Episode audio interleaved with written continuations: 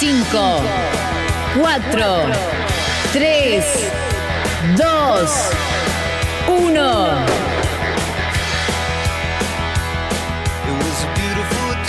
A la mañana, mejor correr.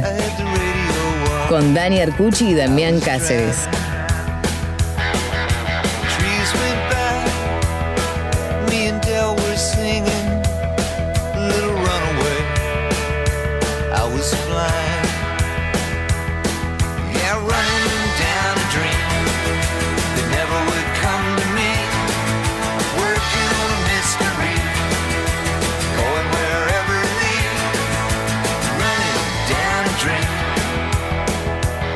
Muy buenos días, muy buenas tardes, muy buenas noches, porque a cualquier hora, en cualquier momento y en cualquier lugar, Damián Cáceres, mejor correr, y en este caso hablar de correr, escribir de correr, tal vez se juntan todas las pasiones que tenemos nosotros, ¿no?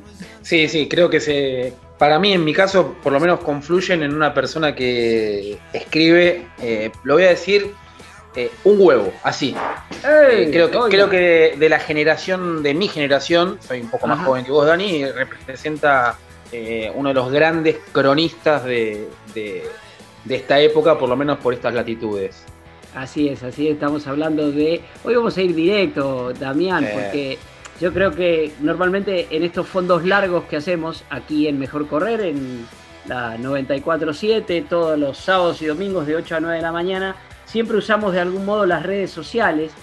Y yo digo, cuando nos encontramos con eh, compañeros de fondo largo como este, vamos a, la vieja usanza, vamos, a, vamos al libro, vamos a ese, a ese formato eh, que tanto nos apasiona y que junta exactamente estas cosas que realmente tanto nos gustan. Hay, hay una cuestión muchas veces hasta de, vanidad de, algunos que corremos, que es esa necesidad de contar lo que corremos. Sea un entrenamiento y decir, uy, terminé el entrenamiento y vamos y lo contamos en, las redes sociales.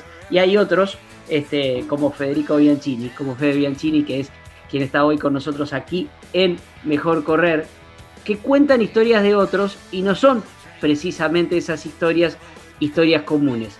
Desafiar al cuerpo, Cuerpos al Límite, son sus dos libros. Seguramente se seguirá trabajando en muchas cosas más de este periodista, escritor y también corredor, aunque más o menos, pero él nos va a contar de qué se trata. Federico, bienvenido a Mejor Correr, ¿cómo estamos? Muchas gracias, Dani. ¿Qué tal, Dami? ¿Cómo andan? Bien, bien, muy bien, muy bien. Y, y vos sabés que, a ver, pensaba siempre, este, cuando voy preparando estos fondos largos este, de, charlas, es cierto que usamos muchas veces redes sociales y en este caso no, pero me, vino mucho a la mente esta cuestión de que los que corremos de manera aficionada tenemos como siempre una necesidad de, contar. Vos que, que corres a tu manera también, eh, fuiste encontrando justamente en historias de corredores, de atletas, pero bueno, esto se llama Mejor Correr y hay muchas historias de corredores en cada uno de tus libros que valen la pena. ¿Cómo, cómo fue ese encuentro? O sea, eh, ¿qué, empezó primero? ¿Empezó primero el quiero correr? ¿Empezó primero el que quiero escribir sobre los que corren? ¿Fuiste a buscarlos? ¿Te los encontraste de casualidad?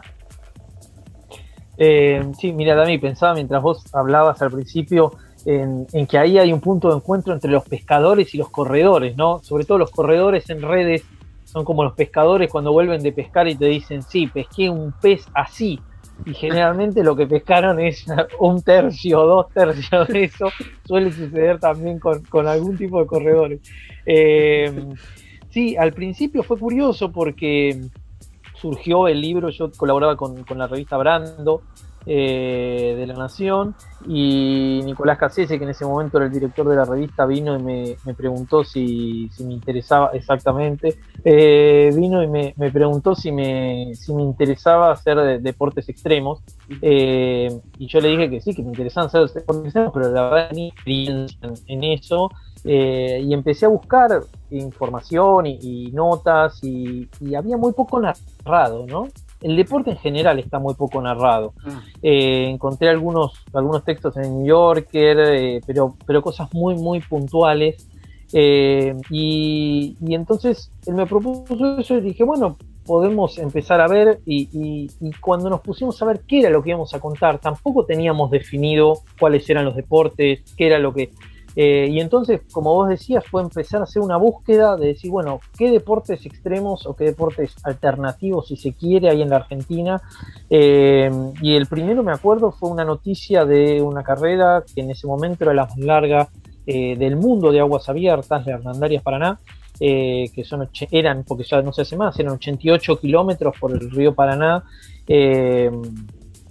Y, entonces dijimos, bueno, vamos y veamos qué, pasa ahí. Entonces fui con un fotógrafo, con Leo Vaca, eh, y nos subimos a un, botecito eh, y elegimos uno de los nadadores, que, fue Damián Blaum, eh, argentino. en ese momento, en esa carrera, competía gente de, distintas nacionalidades. Generalmente son los mismos nadadores de aguas abiertas que por ahí compiten en Montreal, compiten acá, van, se van encontrando todos puntos en distintos lugares del mundo, porque claro, no hay mucha gente que, haga esa disciplina.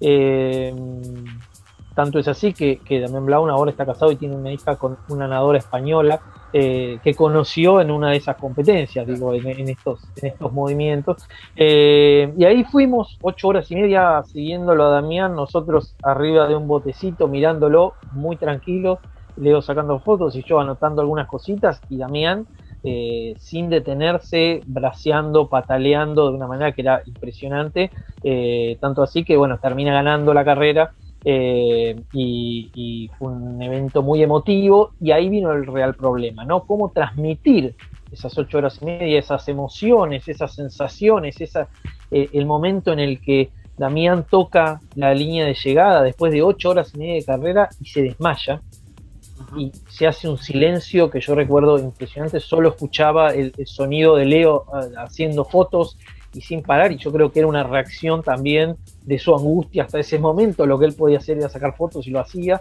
eh, porque la verdad es que nos preocupamos mucho, se lo llevaron unos médicos y, volvió al rato un médico dijo que estaba bien, que no podía venir en ese momento, pero se iba a recuperar. Entonces ahí siguieron, bueno, una serie de entrevistas con Damián tratando de, charlar y que si bien es verdad que en ese, en ese nivel de competencia los deportistas, tanto en natación como en, como en running o, distintos, eh, en distintos deportes tienen una conciencia muy clara de lo que hacen, de los problemas que tienen, de cómo funciona y reacciona el cuerpo, eh, era un poco, bueno, tratar de transformar todo eso en palabras y tratar después de armar como cierta estructura para que intentar transmitirle al lector eso, ¿no? Porque en el fondo lo que yo quería hacer con esta gente eh, era, yo desde el principio sé que no voy a poder hacer lo que ellos hacen. O sea, porque a mí me encanta correr, me encanta nadar, pero no hay chance de que pase, no te digo ocho horas y media, no te digo tres, te digo una hora en el Paraná, o sea, eh, y entonces, ¿cómo piensa una persona que hace eso? ¿Por qué lo hace? ¿Qué siente cuando lo hace? Eh, y la idea, esa, la idea fue tratar de buscar eso, ¿no? En principio como para entenderlo y aprenderlo y después, bueno, para tratar de poder transmitirlo. Ahora, Fede, en, esta historia de Damián Blanc, que está en, Desafiar el Cuerpo, que es el primero de tus libros, eh, Pienso inmediatamente en la carrera en la cual te conocí, que es en San Martín de los Andes, en la vieja Norfa, que utilizaste un mismo modelo, ¿no? La, carrera de Gustavo Muñoz, que de hecho era un jugador, un jugador mirá la, costumbre, un, atleta que venía de una suspensión por doping o, tenía una situación bastante conflictiva. ¿Cómo haces para eh, que no te sorprenda tanto este mundo tan nuevo, el de la natación, de aguas abiertas, el del el ultra trail, para poder volcarlo y en primera persona, pero no en primera persona tuya, sino el protagonista? A ver, en realidad creo que primero viene la sorpresa. O sea, me parece que el hecho de que algo te sorprenda eh, es de las mejores cosas que te puede pasar. Digo, lo veo cuando voy a caminar con mi hija que tiene tres años y me dice, papá, mirá la luna. Y cada vez que salimos me dice, mirá la luna. Y yo me parece increíble que cada vez emocionarse tanto con un hecho tan simple como mirar la luna, ¿no? Y me parece que nosotros solemos perder eso, ¿no? Solemos naturalizar muchas cosas. Eh, digo, la, actitud que tenemos cuando somos turistas, que estamos mirando todo, que estamos tratando de entender, que estamos preocupándonos y, y preguntando por cosas que quizás si eso estuviera en el lugar en donde vivimos, no le daríamos la menor bolilla. O sea, eh, y me parece que esa actitud de sorpresa es una actitud de alerta eh, que, está bueno para poder tratar de entender todo eso que nos es bastante ajeno. Eh, entonces, en un principio es eso, es con, Gustavo me pasó de, bueno, de sentarme, de charlar, de preguntarle, y una vez que cuento con la suficiente cantidad de datos o, que me siento un poco más cómodo, ahí sí tratar de entenderlo, porque como decía bien Dami, uno de, las, de los recursos que, me, pareció que era interesante era eh, la primera persona, pero no la primera persona mía, sino la primera persona de, eh, del protagonista de, la historia. Eh, y entonces, bueno, ahí es, es un poco difícil de, regular un poco el equilibrio entre que no sea algo muy artificioso, porque de hecho lo es, digo, el que lee sabe que no es la persona esa que está hablando, sobre todo porque tanto en Gustavo como en, el, de Damián, eh, la crónica eh, se narra en, presente, o sea, en el momento en que están sucediendo los hechos. Eh, y, con Gustavo también me pasaba eso, como que lo que yo termino haciendo no es armar una voz, inventar una voz, sino lo que hago es hacer muchas entrevistas, desgrabar esas entrevistas y después tratar con todo ese material, transformarlo eh, pero sin que pierda ni, las marcas de oralidad, ni la manera de hablar, ni el ritmo de los personajes, digo, porque es su modo de hablar. Sería muy raro hacerle una nota a alguien y que después vos lo leas y, que la persona que lo lee diga, bueno, este no soy yo, esto me lo inventaron, o sea, me cambiaron mi manera de hablar, no sé. A, ver, em, entre, entre los personajes de, tus dos libros, de estos dos libros, de, Desafiar el Cuerpo y de, y de Cuerpos al Límite, eh, tenés variedad, no solo tenés variedades de actividades, aunque son actividades deportivas todas, sino variedades de historias. ¿Encontrás un punto de contacto? ¿Hay uno que, siempre está en cuanto a la motivación de por qué hacen eso cada uno de ellos? No, eh, encontré, o sea, hay como ciertos patrones, si querés, digo. Eh, está, está quien en todos llega un momento en donde hay un quiebre y todos dicen que ya no pueden dejar de hacer eso. O sea, ya no pueden dejar, ya es una cuestión física, digo, ya no es. A ver, Daniel Feró dice que es adicto al deporte. Claro. Exactamente. Eh, y, dice, yo no puedo parar de hacer esto, y los médicos le dicen, mira, vos tendrías que dejar de hacer, y él dice, si yo me muero, me muero pero yo no quiero quedarme, eh, o sea, para mí estar, y, Cristian Colbert dice lo mismo, para mí estás muerto, eh, sería estar muerto si no puedo hacer lo que hago. Eh, y ahí también después se, engancha con otra cosa que hablaba con Marines Mato, que, que es una de las protagonistas del primer libro, que nada en, aguas abiertas y, y, nada sobre todo en aguas heladas y que ella me dice que es un tabú muy fuerte el tema del uso de drogas en los deportes de rendimiento, ¿no? O sea, porque hay una cantidad de endorfinas que, circulan por el cuerpo cuando uno hace deporte, eh, a las cuales el cuerpo se está acostumbrando. Digo, si vos hoy corres 10 kilómetros vas a tener una cantidad de endorfinas, si corres mañana 20, corres mañana 40, pero llega un momento en que vos seguís corriendo 50 eh, y a una edad determinada el cuerpo ya no te da para correr 50. Entonces, bueno, ¿cómo suplir esa falta? Eh, pero buscando las motivaciones, o sea, el momento previo, el momento en el que estas personas deciden, bueno, voy a empezar a hacer eso, eh, me encontré con cosas muy disímiles y también me enfoqué en esas cosas porque me parecía que estaba, que, eso estaba bueno, que estaba bueno eh, que hubiera cosas tan distintas, ¿no? Entonces, por ahí hay un personaje como Ever Moriena, que, tiene un intento de suicidio, eh, que es, eh, él fue a combatir a Malvinas y, vuelve de Malvinas eh, y, se trata de suicidar y, después dice, yo quiero vivir, yo quiero vivir y entonces tengo que hacer algo para no, para no, para no volver a hacer esto. y, en deporte de, de, esa, de ese sufrimiento están quienes, quienes buscan, eh, quienes están convencidos de que pueden hacer mucho más de lo que están haciendo y entonces van por eso. Eh, pero siempre hay como eh, lo, que, lo que sí me llama la atención y, que, que, voy aprendiendo también de ello, ¿no? Porque este, eh, en este tipo de cosas uno también se acerca a la gente que le interesa conocer, ¿no? Eh, entonces, para mí el, periodismo también es una excusa para decir, bueno, me gustaría conocer a esta persona, cómo hace lo que hace y, entrevistarla y charlar con, para, para entender. el tema de la disciplina, ¿no? O sea, cómo, bueno, si, si vamos a ir a correr mañana y nieva, bueno, vamos a ir a correr con nieve. O sea, si vamos a ir a correr mañana y llueve o te sentís, digo, si te sentís regularmente mal, eh, si podés correr, aunque no te sientas tan bien, vas igual. O sea, como eh, pensar que el objetivo al que uno quiere llegar solo va a poder llegar si hace determinadas cuestiones y que esas cuestiones no pueden verse alteradas por eh, estados de ánimo, cosas menores. Digo, por ahí surge algún eh, alguna cosa que, hace que se interrumpa y se interrumpe, pero eh, salvo esas excepciones, siempre es como que tienen muy claro, muy delicado qué es lo que van a hacer y cómo van a hacerlo.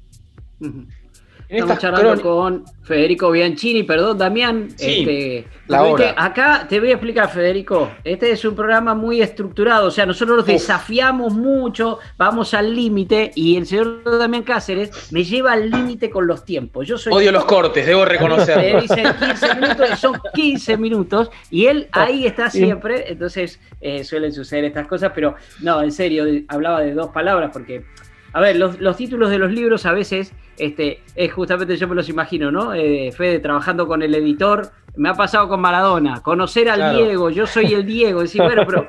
Y, cuerpos al límite y desafiar el cuerpo, este, cuando uno está ahí decir, no, pará, que estoy buscando, pero en realidad es muy claro esto, es muy claro, y es cierto que uno lo puede llevar a esos límites, a superar esos límites, pero que yo no sé por qué uno siempre piensa en el, en el tipo común del todo, el, el, que sale a, trotar y vos decís, wow, yo leo esto, cuerpos al límite, y yo leo desafiar el cuerpo y lo quiero hacer, y por ahí son correr 5 kilómetros, levantarme a las 6 de la mañana y correr 5 kilómetros acá bien eh, cerquita de mi casa. Y de eso, de eso quiero seguir charlando con vos en cuanto a la gente común, cuán comunes son todos estos tipos extraordinarios este, que vos contás en, en tus libros. Pero ahora vamos a escuchar algo de esa, así, si estos tipos se inspiran, Escucha, escuchas Final Countdown y te motivás y te inspira y salís a correr. Es algo de la música elegida por Fede Bianchini hoy en Mejor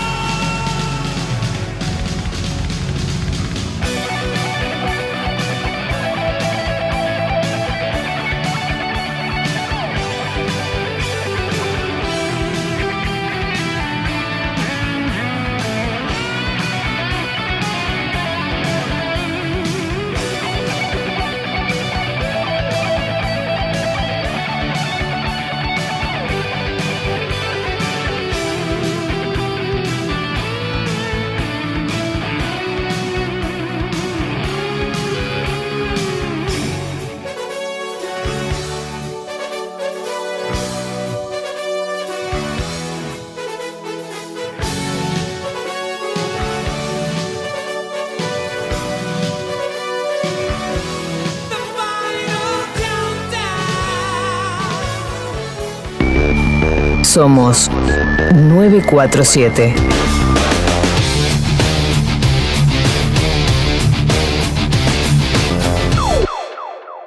A la mañana, mejor correr. Y aquí seguimos en Mejor Correr, hoy haciendo nuestro fondo largo con eh, Fede Bianchini, este, hablando de correr y escribiendo de algún modo, lo que significa escribir de, de correr. Dami, cuando estábamos entrando ahí al final del bloque anterior, eh, me crucé, venías a buen ritmo y yo me crucé, te saqué el ritmo. Este, pero seguro tenía que ver con lo, con lo que venía contando Federico. Sí, eh, a ver, eh, pensaba rápidamente en esto de querer conocer, que a uno le pasa, ¿no? Que un protagonista del deporte quiere saber, no, no digamos, qué, qué hace en su vida privada o íntima o más íntima, sino conocer al personaje y un poco, lógicamente, la persona. Y, pero a veces también te choca Fede con, imagino, con eh, el deseo o lo que busca un editor, como Nicolás Casés en este caso, que lo mencionaste antes, o cualquier otro, y a vos te lleva a hacer una, nota sobre un deporte o una persona que tal vez no conoces, no te interesa, no te parece eh, relevante, pero te sorprende. ¿Te pasó eso alguna vez?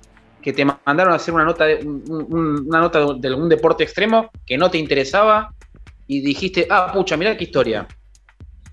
Sí, en realidad, a ver, en un principio eh, yo no tenía ningún tipo de relación con el deporte extremo. O sea que cuando él me lo propuso, incluso me sorprendió y, le dije, pero ¿por qué yo?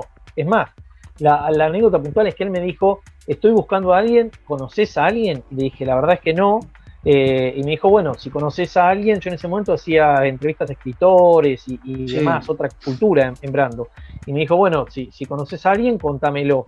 Eh, y pasó un año y me dijo, che, no encontré a nadie, ¿no querés ser vos? Y yo le dije, pero de vuelta esto, yo no, no conozco. Y me dijo, ¿te gusta viajar? Y le dije que sí. Me dijo, bueno, vamos a algo. Yo te consigo un viaje, no me conseguís una nota. Eh, y, está buena tu pregunta, Dami, porque yo creo que más allá de, cuál sea la excusa, ¿no? Eh, uno después cuando habla con otra persona orienta la conversación hacia el lugar en que a uno también le interesa, digo, eh, o busca un, busca eh, punto de contacto. Entonces, eh, pasa que cuando hablo con ellos, con, los corredores, con las corredores, siempre tratamos de llevarlo a, una cuestión de la emoción, de la pasión, del desafío, de, las motivaciones, de cómo vencer ciertas adversidades que se, o sea, como hacer quizás un poco más existencial la, crónica eh, y tratar de, como bien vos decías, hablar no de su vida íntima, pero sí de cosas íntimas de su vida, íntimas en un sentido de esto, de lo esencial, no de lo privado, sino de decir cosas que por ahí alguien me pasó, por ejemplo, con Ever Moriena, que estábamos charlando ahí en Córdoba cuando yo fui a, a cubrir la carrera que él organiza, que es una carrera de 602 kilómetros en tres días, que es una carrera eh, detonadora, o sea, son 500 kilómetros en bicicleta, eh, 4 nadando y 93 corriendo, espero que den los números, si no, varía alguno. Eh, y, y, lo que él me decía es, en un momento me dice, bueno, el tema del suicidio. Y yo al día siguiente no le dije nada y seguimos charlando. Y al día siguiente le dije, mira, la verdad es que por ahí yo no te quiero molestar, me, interesa que vos me contaras. Y él lo tenía muy superado, lo había trabajado mucho con el tema del deporte. De hecho, un poco la reacción de él frente a ese suicidio había sido el deporte, que ahora es su vida. Eh, y charlamos mucho de eso. Pero digo, para mí, eh, eso, que en otro contexto podría ser una pregunta un poco desubicada. ¿Por qué le voy a preguntar algo en cómo se suicidó? ¿Qué lo llevó al suicidio? En ese contexto quedaba enmarcada en su vida. Digo, estábamos hablando de su vida y de las elecciones que hacía y de por qué decidía hacer esto, que para algunos es una locura insana y que no tiene sentido, y para otros es la motivación que los lleva a, estar contentos cuando se levantan, ¿no? Vos sabés que eh, eh, una de, de, las palabras que sobrevuela todo el tiempo, una pregunta de Damián, algo que dijiste vos, que es la sorpresa, y, me viene otra vez con esto que vos decís, cuando Nico Casese te lo pide, vos decís, bueno, voy a hacer algo. Obviamente te vas a sorprender con todo porque era algo que no era tu métier, que no era algo que vos conocías. Y, eh, no sé, yo siempre siento que eso suele ser una virtud, porque cuando alguien demasiado técnico, demasiado conocido, puede dar por sentado cosas que para el resto de la gente no son conocidas. Ahora, yendo a esa, esa sorpresa, este, que, evidentemente, dada tu, tu, formación y cómo empezó todo, debe haber sido por la mayoría de las situaciones. ¿Hubo alguna de todas las historias que te sorprendió más que otras? O sea, que dijiste, no, para, esto ya es, esto es demasiado, hasta esto no es real. A ver, lo que me pasaba, bueno, digo, a mí ver una persona nadar ocho horas y media no me parece real. O sea, que, sea una persona que, digo, hace sus necesidades en ese trayecto, eh, como todos haríamos si estamos en, pero no, no tiene un baño para ir, entonces ahí que come, que digo, eh, y, la nota que decíamos de Feró también, digo, ¿no? O sea, como eh, ir en contra de las estructuras, ¿no? También es eso, me parece, ir en contra tanto Marines Mato, a Marines Mato, o sea, una persona se supone que no puede nadar más de 5 minutos en la Antártida sin que le dé hipotermia, eh, tirándose solo con una malla. Y Marines Mato nadó 20 y no le dio hipotermia. Eh, se supone que si vos tenés una determinada cantidad de stent, no podés hacer. Y, el médico a Daniel le decía eso. Y Daniel dijo: Yo lo hago. Y lo que Daniel dice, está. Eh, y lo que Daniel dice es: no es que el médico, no es que yo sea la excepción, sino que es que yo soy el ejemplo de que una persona con esta afección cardíaca igual puede hacerlo. Lo que pasa es que para un médico es más cómodo decir, no, no, mejor quédate en tu casa tranquilo y así se, salva de cualquier tipo de problemas, ¿no? Pero me parece que es interesante esto como romper un poco todo lo que uno se supone que debería hacer o todo lo que uno se supone que puede hacer eh, mostrando que uno puede hacer más que eso. Antes de, meternos en por qué corres vos, ¿no? Obviamente, y cómo es tu vida como corredor o nadador, eh, ¿estás trabajando en un nuevo libro? ¿Qué, ¿Qué podés contar o adelantarnos acá en Mejor Correr? Bueno, estuvimos haciendo, o, sea, lo que me pasó a mí con estos dos libros es que no fueron eh, o sea, yo digo siempre que eh, Desafiar al Cuerpo yo no lo escribí como libro, digo, porque en realidad lo que fue sucediendo fue esto, fuimos publicando las notas en Brando, en Gato Pardo, en New York Times, o sea, como, y esas notas después se fueron transformando en un libro. Eh, ya con Cuerpos al Límite fue diferente, porque si bien había algunas notas hechas, eh, trabajamos para hacerlo, pero siempre es va primero el, pulso que eh, el pedido. Y en este caso, digo, yo estoy trabajando en, algunos textos eh, y, seguramente después, eh, muy probablemente, los cerremos para, compilarlos y publicarlos, demás. Pero yo, mientras tanto, tengo, me, gusta, y, esto tiene que ver con la, pregunta que vos me decías antes, Dani, del editor. Por lo general, yo trabajo solo. O sea, en un ah, principio. Eh, elijo mis personajes, eh, los contacto, les digo, es una nota, les digo que en un momento saldrá, que no sé dónde, eh, pero que seguramente salga. Y, empiezo a trabajar así. Y una vez que lo tengo casi terminado, o lo presento a algún lugar, o en mientras tanto, digo, o como algunas del libro, que las dejé directamente para el libro. Pero, pero entonces en ese sentido no siento como una presión, entre comillas, del editor. Y por otro lado, igual considero la tarea del editor como una especie de ayuda, si se quiere, ¿no? O sea, siempre uno necesita que alguien lea un texto eh, y se sorprenda con esto que nosotros ya asimilamos. Digo, eh, yo entrevisto a alguien, eh, sé de lo que me dice, lo que me cuenta, y ya después es como que de a poco voy perdiendo esa sorpresa inicial. Entonces alguien que lo vea afuera va a decir, bueno, pero acá porque no se entiende esto. Entonces, ah, no tenés razón y ver cómo. Eh, antes de, hablar de, vos, algo tan común en los runners, que somos nosotros, que nos encanta hablar de nosotros mismos, antes de, hablar de vos, yo te propongo un juego que también tiene que ver con, la moda de, redes y, de definir todo como si fuera un tweet. No, no te digo un tweet porque es demasiado cortito, pero yo te, me, encantaría para que la gente un poco conozca alguno de tus libros, obviamente alguno de tus personajes o de los personajes de esos libros de Cuerpos al Límite. Por ejemplo, así para definir rápidamente la historia, a ver si nos sale. Eh, el tucumano Juan José Sirimaldi. ¿Qué hizo este muchacho? Bueno, Sirimaldi era una persona que comía, era una persona obesa, eh, que abría la heladera compulsivamente y agarraba lo que encontraba. Eh, y un día le dijeron que había tenido eh, perrito, su perra, y quiso correr dos cuadras y no pudo. No pudo porque se empezó y dijo, me voy a morir. Y entonces empezó a entrenar. Eh, y cuando yo le hice la nota de la crónica, él ganó esta carrera que mencionábamos antes de 602 kilómetros es una carrera demencial en donde durante tres días el cuerpo es sometido a unas presiones y unos dolores que eh, yo intenté describir, pero nunca sentiría. Eh, y, un poco es eso, ¿no? Cómo una persona puede transformar su adicción a la comida en, si se quiere, adicción al deporte o eh, transformar eso, ¿no? O sea. Bien, bien. A ver, ¿qué hizo Dean Carnaces? Bueno, Dean Carnaces es una especie de. A ver, ¿cómo lo definimos? Eh, es el, el, el, running hecho marketing, ¿no? O sea, como es una persona que eh, tiene un aparato publicitario atrás que lo lleva a hacer proezas, que muchas de estas personas que yo saco en el libro también podrían llegar a ese nivel si tuvieran esto, ¿no? Digo, porque es un tipo que corre, que hizo 42, 42 maratones en 42 días, digo, pero que está acompañado por un nivel de fusividad y de difusión que nos asombra. Me encanta, perdóname, Dami, pero esto me encanta. No, dale, dale, dale. Jorge, ¿Qué hizo Jorge Rodríguez? El cirujano. Jorge Rodríguez es, eh, tucumano, también es cirujano, eh, y, él estaba corriendo una carrera en, México que son cinco, cinco ultras seguidos, eh, y en el último, cuando le faltaba muy poco, se lesiona, se, se, cae con su bicicleta y encuentra un noruego eh, que el noruego se había lastimado mucho la cara. Los llevan juntos en una ambulancia al, a un hospital de Querétaro eh, y allí descubren que no hay cirujano para operar y él dice, yo soy cirujano y puedo operarlo y si no lo operamos ya va a tener muchos problemas.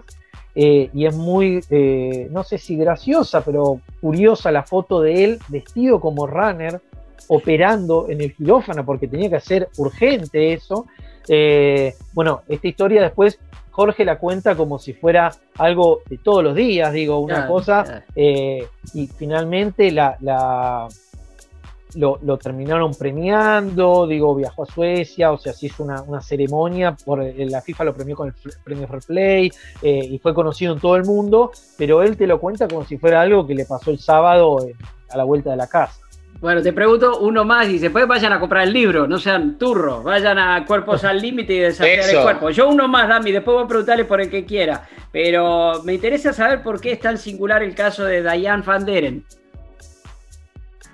Bueno, en realidad ahí yo lo, lo metí eh, porque me parecía interesante cómo, eh, cómo juega la mente en contra de nosotros, ¿no? O sea, como eh, cuando estamos corriendo, cuando estamos haciendo un deporte, siempre tenemos eso de decir, eh, bueno, ya está, o sea, hago esto y paro un ratito, y, o sea, ¿y cómo vencer a eso? Y, esta mujer tuvo un, problema que, le opera, lo operaron y le sacaron eh, el, lóbulo el lóbulo frontal que tiene un, fragmento de la memoria repentina, ¿no? La memoria de corto plazo, perdón. Y entonces lo que le pasaba a ella era que ella empezaba a correr y de repente se encontraba con que no sabía dónde estaba, se veía vestida y seguía corriendo. Y así llegaba a correr unas, unas eh, distancias que eran inimaginadas, digo, eh, pero ella era como que no recordaba estar cansada. Entonces me parecía que era interesante como incluirlo para mostrar cómo eh, esto, cómo la cabeza nos juega muchas veces, la mayoría, cómo las limitaciones que nos ponemos generalmente están dentro de nosotros. Pregunto por fuera del libro y en una publicación que para mí es de las mejores de la Argentina, que es Anfibia, te pregunto por Zaffaroni y la natación. ¿Cómo llegaste a ese, a, ese entendimiento, a saber que el tipo nadaba y que te aceptara eh, una, nota tan larga? Un, en ese momento, presidente de la Corte Suprema, ¿no? Bueno, en realidad ahí fue como. Em, era una nota corta en principio, era una nota corta, exclusivamente íbamos a hablar de la natación.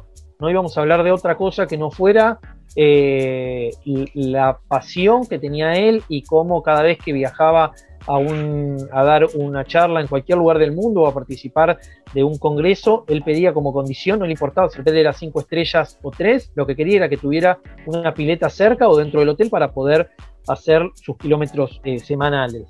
Em, y entonces fue que empezamos a hacer esta nota hablando exclusivamente de natación y lo que sucedía era que estábamos en, eh, tribunales, en su despacho, y de repente entraba alguien y le decía, bueno, lo llama por teléfono, eh, y, empezaban a, nombrar políticos que digo, era como, bueno, no podemos estar solamente hablando de natación cuando eh, el tipo estaba transcurriendo una de las etapas políticas de la Argentina y era una ficha central ahí. Entonces, yo lo que le propuse era, eh, en, este, en este sentido, de decir, yo sigo trabajando y después, sí, si alguien me lo quiere comprar, me lo compra y si no quiere, bueno, problema de él. Le dije, mira, a mí me propusieron hacer esta nota sobre natación. Yo creo que esta nota debe ser mucho más grande. Puede ser para anfibia, puede ser para cualquier otro lado. Y si los de anfibia la quieren, buenísimo. Y si no, veremos. Me dijo, bueno, bueno, hagámoslo. Eh, no obstante, siempre me decía, hay cosa que pasa mucho cuando uno hace este tipo de notas, esta pregunta de, no entiendo para qué querés tanta información. O sea, no entiendo por qué me estás preguntando eso. O sea, eh, y bueno, es como, también yo creo que las entrevistas, lo que una, una entrevista a mí me, me, gusta decir que las buenas entrevistas no se tratan, eh, no radican en, en, las preguntas que uno hace, porque el que responde, te responde si quiere y si no quiere no te responde más allá de que vos le preguntes, sino en la empatía que vos consigas con esa persona, ¿no? Porque si vos entrás en afinidad, si el otro se siente cómodo, por ahí dice algo que no tenía pensado decir, pero que está bien, te lo dice porque le caíste bien y, porque está charlando y por qué no, ¿no? Eh, y, y eso un poco surgió. Eh, me, quedo para ir cerrando esta, esta parte del fondo largo, para tomarnos un pequeño respiro, con algo de, esto que contás de Zafaroni que, que vale para, para, la pasión por la actividad, por ejemplo, por el correr, que claro. Siempre buscar un lugar, bueno, en este caso donde nadar, el que corre y el que de verdad corre, una de las características es que está, vaya donde vaya, está todo el tiempo pensando a ver si ese lugar tiene un lugar donde correr, donde se puede correr, entrar a un hotel para registrarse porque vas a hacer un trabajo, una nota, sí, dónde se puede correr por acá. Y la otra es andar siempre con las, las zapatillas encima. Creo que eso es un, rasgo distintivo de la pasión. Claramente escuchándote, Fede, eh, uno de, tus rasgos distintivos eh, es la crónica. Esto, los que te conocemos más o menos por leerte lo sabemos, pero por ahí quienes están escuchando mejor correr no lo saben. La crónica es ese género que en definitiva, no sé, es esa, esa pasión por contar, por contar historias y por contar la vida de los demás, pero prepárate, Federico Bianchini, porque después de escuchar un estate italiana que me vas a hacer llorar, como corresponde, eh, vamos a proponer otra que cuerpos al límite, otra que desafiar el cuerpo. Te vamos a desafiar a hablar exclusivamente de vos, y en primera persona. Pero ahora, un estate italiana, eterno te. una canzone a cambiare le regole del gioco, ma voglio viverla così questa senza frontiere, con il cuore in gola. il mondo in una giostra di colori. E il vento accarezza le bandiere.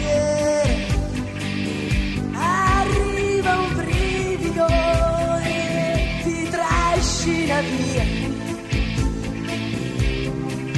E sciogli in un abbraccio la follia. notti magiche, inseguendo con sotto il cielo.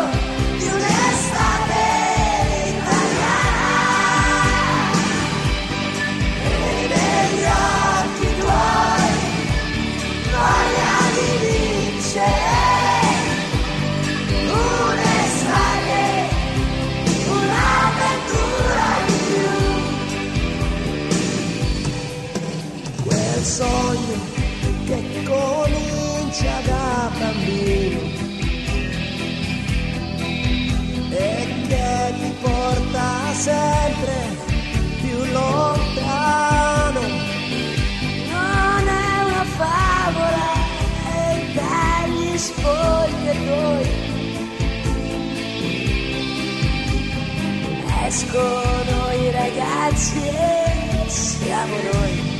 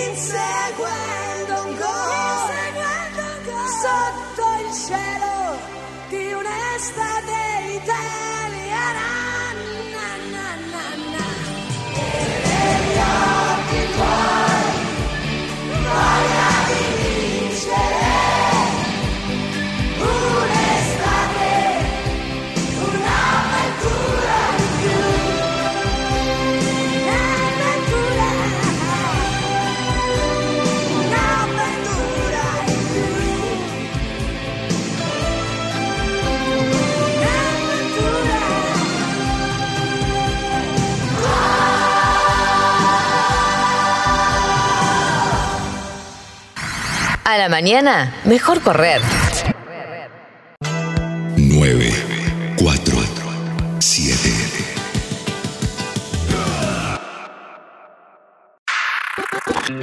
Somos la 947. Y te seguimos a todas partes. Tenemos un enorme privilegio, Dami. Nosotros recibimos carta desde Kenia, directa, directa a nosotros, ¿no? Sí. ¿Qué pasa ahora ya? Acá tenemos una situación compleja con el COVID. Bueno, Julia Alonso nos va a contar qué pasa allá, porque allá se está compitiendo, se está entrenando y es otra realidad. Bueno, nos va a contar un poquito qué pasa con el COVID en Kenia. Lo pueden escuchar aquí en Mejor Correr.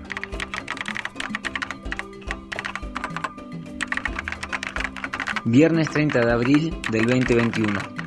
Queridos amigos, hoy les voy a contar cómo está la situación del COVID en Kenia y cómo estamos puntualmente en Iten.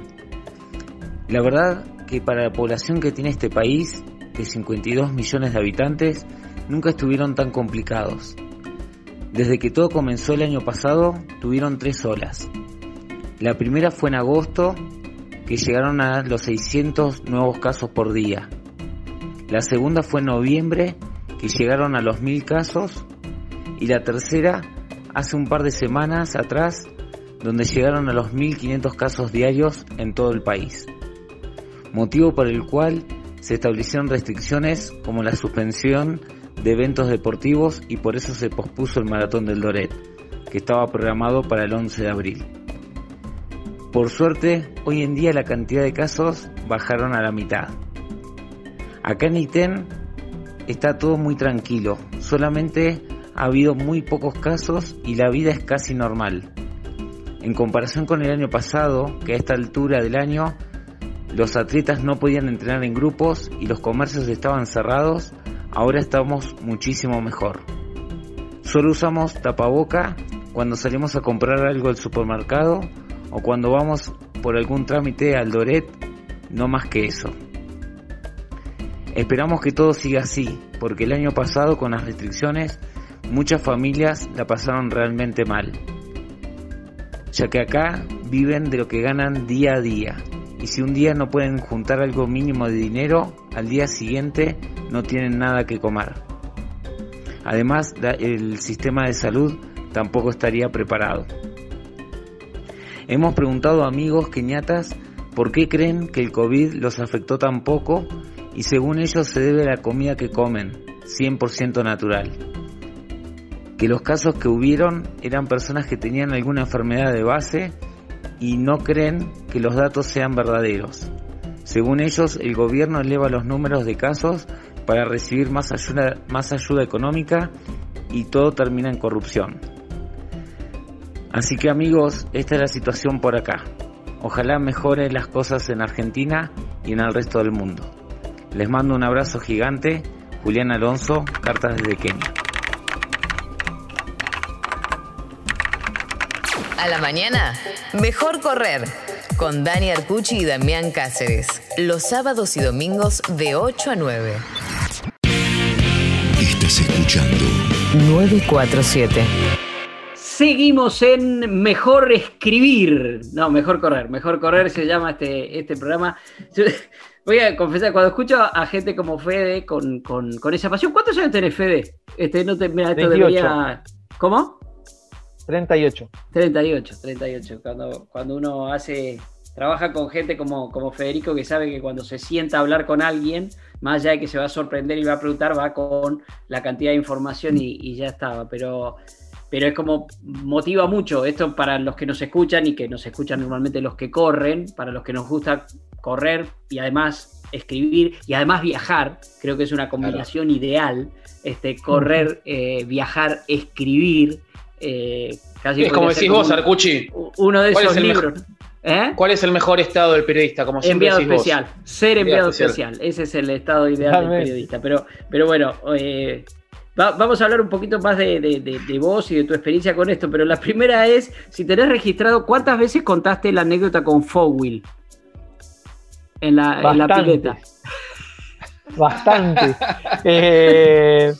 pero lo curioso era que mientras sucedía eh, yo, cuando yo lo vi, cuando me lo encontré a Fowl nadando en esa pileta, eh, yo en un momento pensé, tengo que ir a hablarle, pero yo, aunque no parezca, quizás sí parece, soy bastante tímido. Eh, no, no en, estos, en este encuentro tan cálido y, agradable, sino cuando, cuando estoy con gente que no conozco.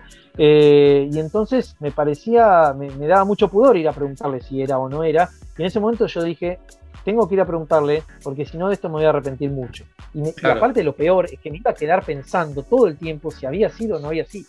Ah. Eh, y entonces por eso fui a preguntarle eh, y, ahí me encontré con, bueno, con lo que era Fowl, un escritor que, era una máquina de hacerse prensa de sí mismo, como alguien alguna vez dijo, eh, y que era un tipo increíblemente lúcido, muy divertido y que todo el tiempo estaba generando escenas. ¿Por qué decís eso de una máquina de autopromocionarse? Y qué difícil que es esto en esta profesión, ¿no? O para algunos resulta fácil y para otros difícil, digo.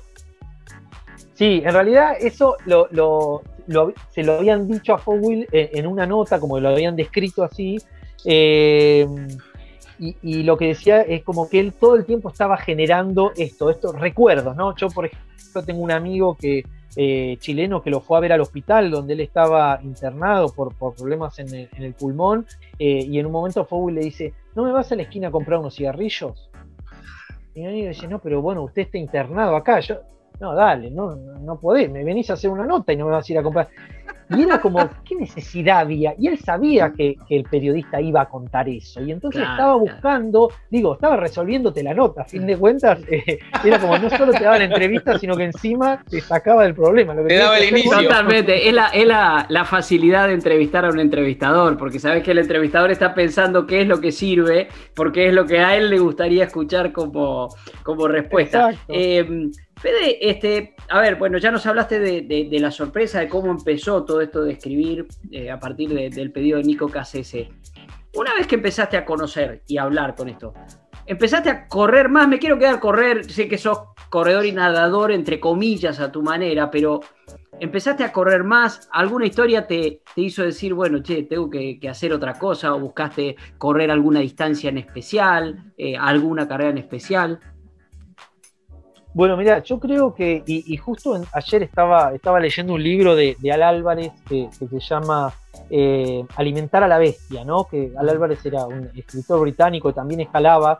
Eh, y él dice que cuando uno escala compite solo contra sí mismo, contra la rebelión de los músculos, contra los nervios y cuando algo falla contra la de todo la escalada es incluso una actividad intelectual aunque con un requisito indispensable, hay que pensar con el cuerpo.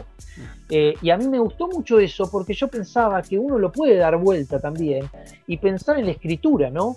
O sea, porque cuando uno escribe también compite contra sí mismo, también compite contra la rebelión de los músculos, contra los nervios, contra la falta de entereza, y en cierto modo escribir es una actividad física y yo creo que hay algo de correr, nadar, escribir que tiene que ver. Eh, y que yo fui como apropiándome, o sea, como que fue un punto de encuentro que encontré con toda esa gente que de algún modo cuando yo me siento a escribir y paso mucho tiempo solo y hay algo que no me sale y trato de, digo, enfrente a una computadora, trato de, o, con, un, con un anotador, trato de, superar eso, eh, estoy haciendo algo similar a lo que ellos hacen. Eh, y sí, empecé a correr, empecé a nadar más, digo, eh, me di cuenta todas las limitaciones que yo tenía y que estaban en mi cabeza, o sea, como no... y empecé también a hacer otras cosas que antes no había podido hacer eh, como por ejemplo, no sé, irme a la Antártida. Digo, yo siempre había querido ir a la Antártida eh, y pude viajar porque en un momento dije, bueno, pero si quiero viajar, ¿por qué no hago todo lo necesario para ir? Y bueno, fue una sucesión de cosas, algunas me salieron bien, otras me salieron mal, pero terminé pudiendo ir tanto que bueno, después no podía volver, pero ese fue otro tema, digo. Y esto de correr, ¿en qué te ayuda para tu trabajo, para tu profesión? Siempre con Dani decimos que correr a nosotros personalmente nos aclara muchas veces la mente o nos saca de un, terreno pantanoso, no sé, por una idea. Dani, normalmente por el tema de escribir es.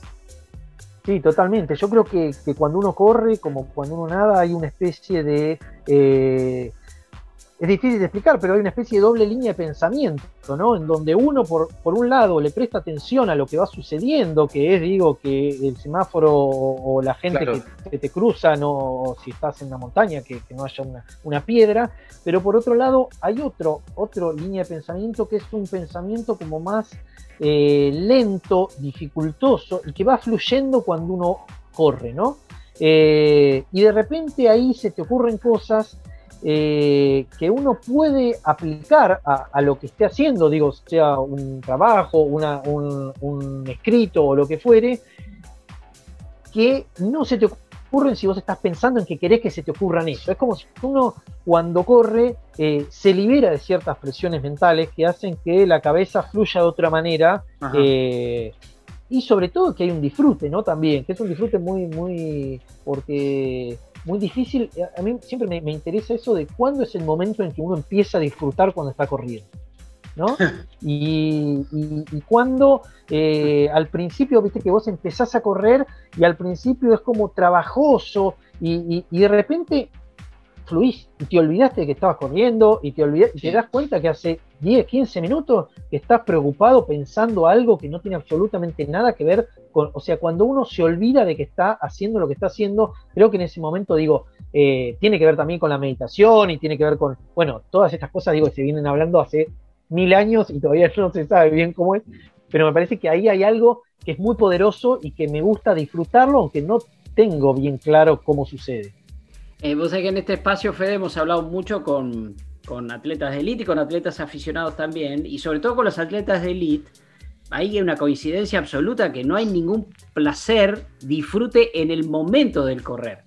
Que sí hay disfrute en la preparación, en el sueño, en lo que querés lograr, y hay un tremendo disfrute en el, en el final, en el terminar. Pero en el durante, los atletas de élite dice disfrutar, está loco. Claro, ellos llevan su cuerpo al límite. Y también suele pasar con los aficionados, o sea, a los que nos gusta mucho el maratón, y la verdad que el maratón, durante el maratón, es un sufrimiento. Este, ahora, cruzaste la meta y querés empezar a preparar el, el, siguiente. Así que tiene mucho que ver con buscar. Ahora, en esa búsqueda de buscar, bueno, dónde se disfruta, dónde está el disfrute, sea por trabajo, sea por curiosidad, sea por placer, ¿has leído libros de correr? Sean estos los tipos libros de autoayuda o sean estos los libros mucho más elaborados, como correr con los keniatas o, de grandes historias?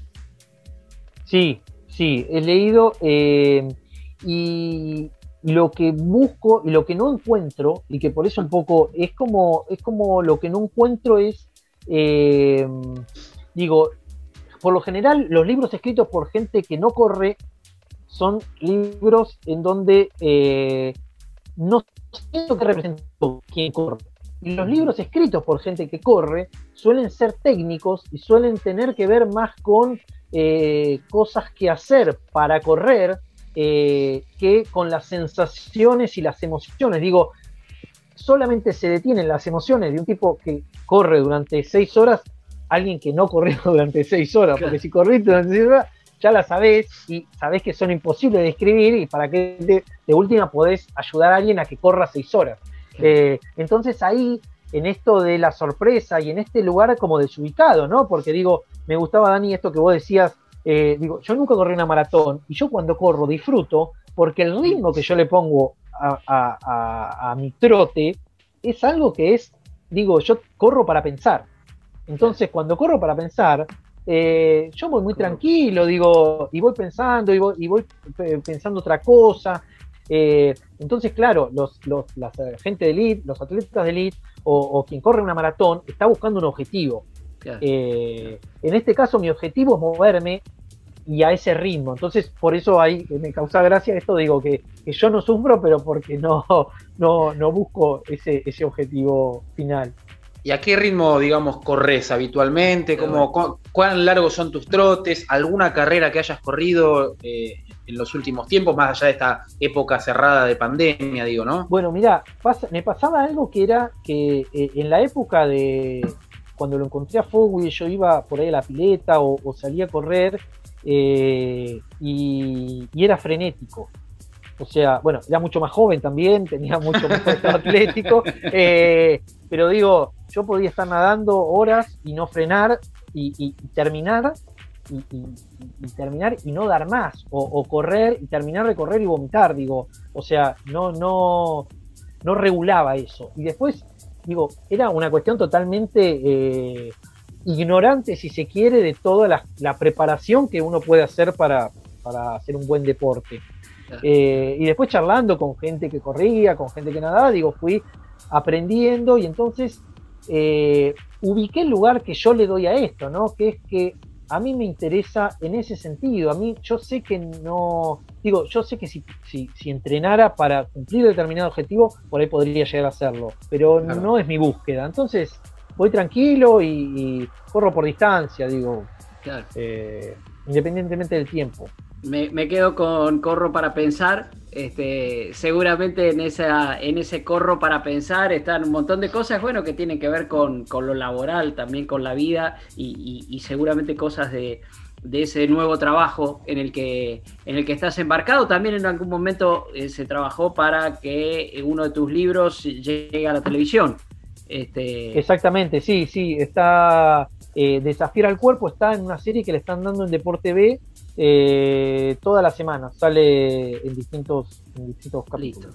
Invitamos entonces justamente desde Mejor Correr a, ver eso, invitamos a eh, buscar, eh, desafiar el cuerpo y, cuerpos al límite. No es la primera vez que hablamos aquí porque lo entrevistamos el otro día a Daniel Feró y en definitiva ese es el objetivo, ¿no? Historias que a algunos les sirvan y en definitiva ya visto más desde lo estrictamente periodístico, este, verdaderas crónicas, verdaderas crónicas, ese, ese género que tanto amamos. Fede, un placer haber compartido este, este fondo largo con vos aquí en Mejor Correr, con, con, tu amigo y alguna vez compañero de trotes en algún lugar de la montaña, Damián Cáceres.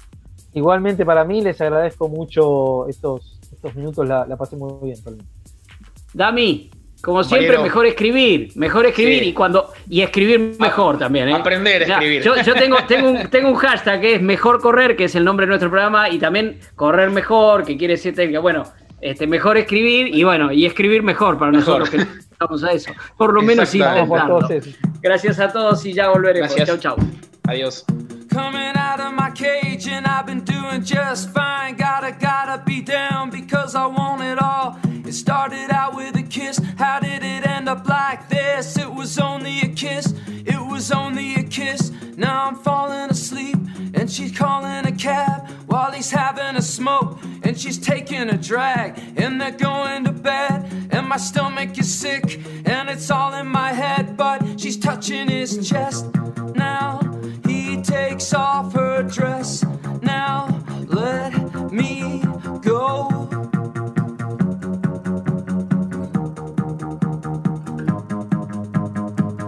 I just can't.